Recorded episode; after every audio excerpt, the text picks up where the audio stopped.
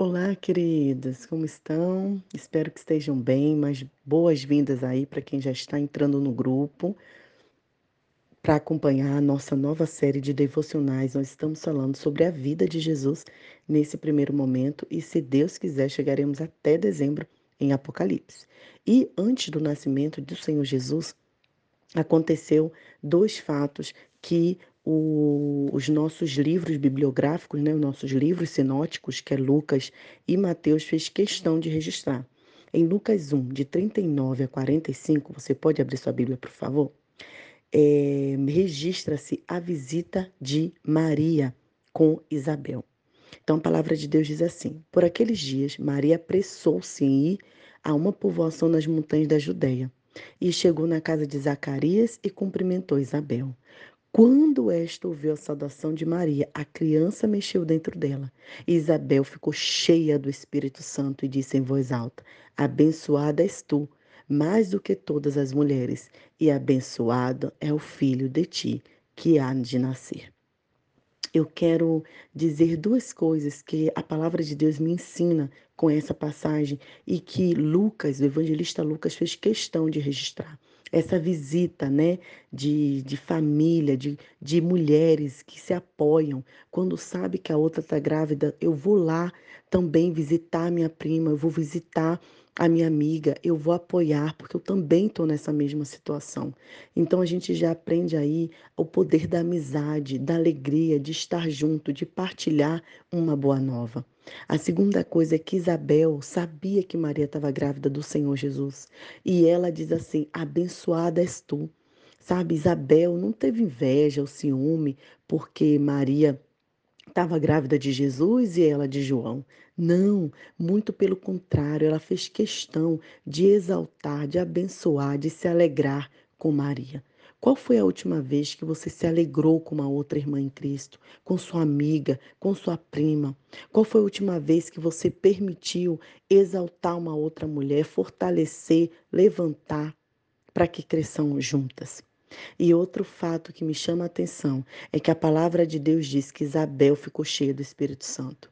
Sabe, queridos, ainda hoje há pessoas que acreditam que a mulher não tem o Espírito Santo de Deus, que a mulher não pode ministrar, que a mulher não pode compartilhar a palavra, que a mulher não pode sequer orar. E não é isso que a palavra nos diz. A palavra diz que o Espírito Santo ele usa homens e mulheres, usa todos para o bem do reino. Então Isabel ficou cheia do Espírito Santo naquele momento e declarou: Você é mãe do meu Senhor, o Senhor Jesus Cristo. E Maria não tinha dito a ela nada, mas o Espírito Santo revelou a Isabel. Será que estamos permitindo ser cheios do Espírito Santo de Deus? Para que ele possa nos dar discernimento, para que ele possa é, nos é, trazer à memória o que dá esperança? Que possamos aprender com essa narrativa, com esse fato de, dessa visita dessas irmãs. E o segundo fato que acontece antes do nascimento de Jesus é o sonho de José.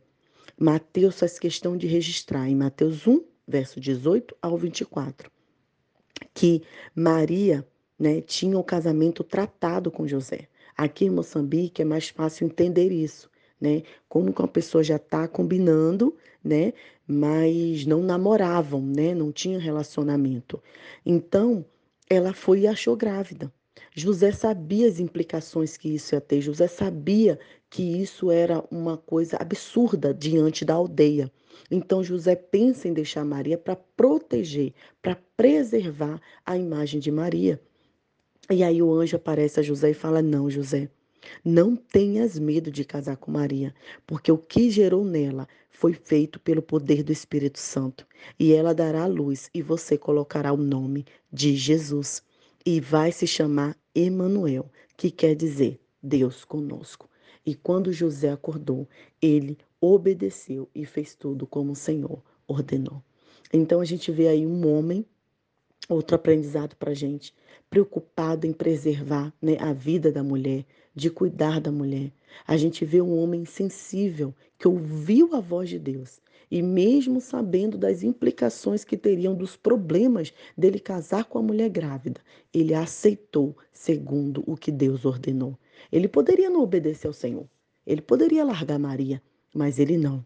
Ele encarou, e mesmo Maria grávida de um filho que não era dele, ele aceitou, ele recebeu, ele acolheu e cuidou, criou Jesus Cristo. Um dia uma, uma irmã me falou, José era pai adotivo de Jesus. E eu nunca tinha parado para pensar isso, né? Que José realmente ele adotou o Senhor Jesus. Quantos pais, famílias que a gente vê que estão em um relacionamento na qual a mulher vem com o filho, mas o homem não aceita o filho como seu filho. Então, queridos, olhe, preste atenção. Quando você entende, acolhe aquela mulher, se toma essa mulher para ser sua esposa, né? Enquanto é, permissão do Senhor, você precisa acolher os filhos dessa mulher também.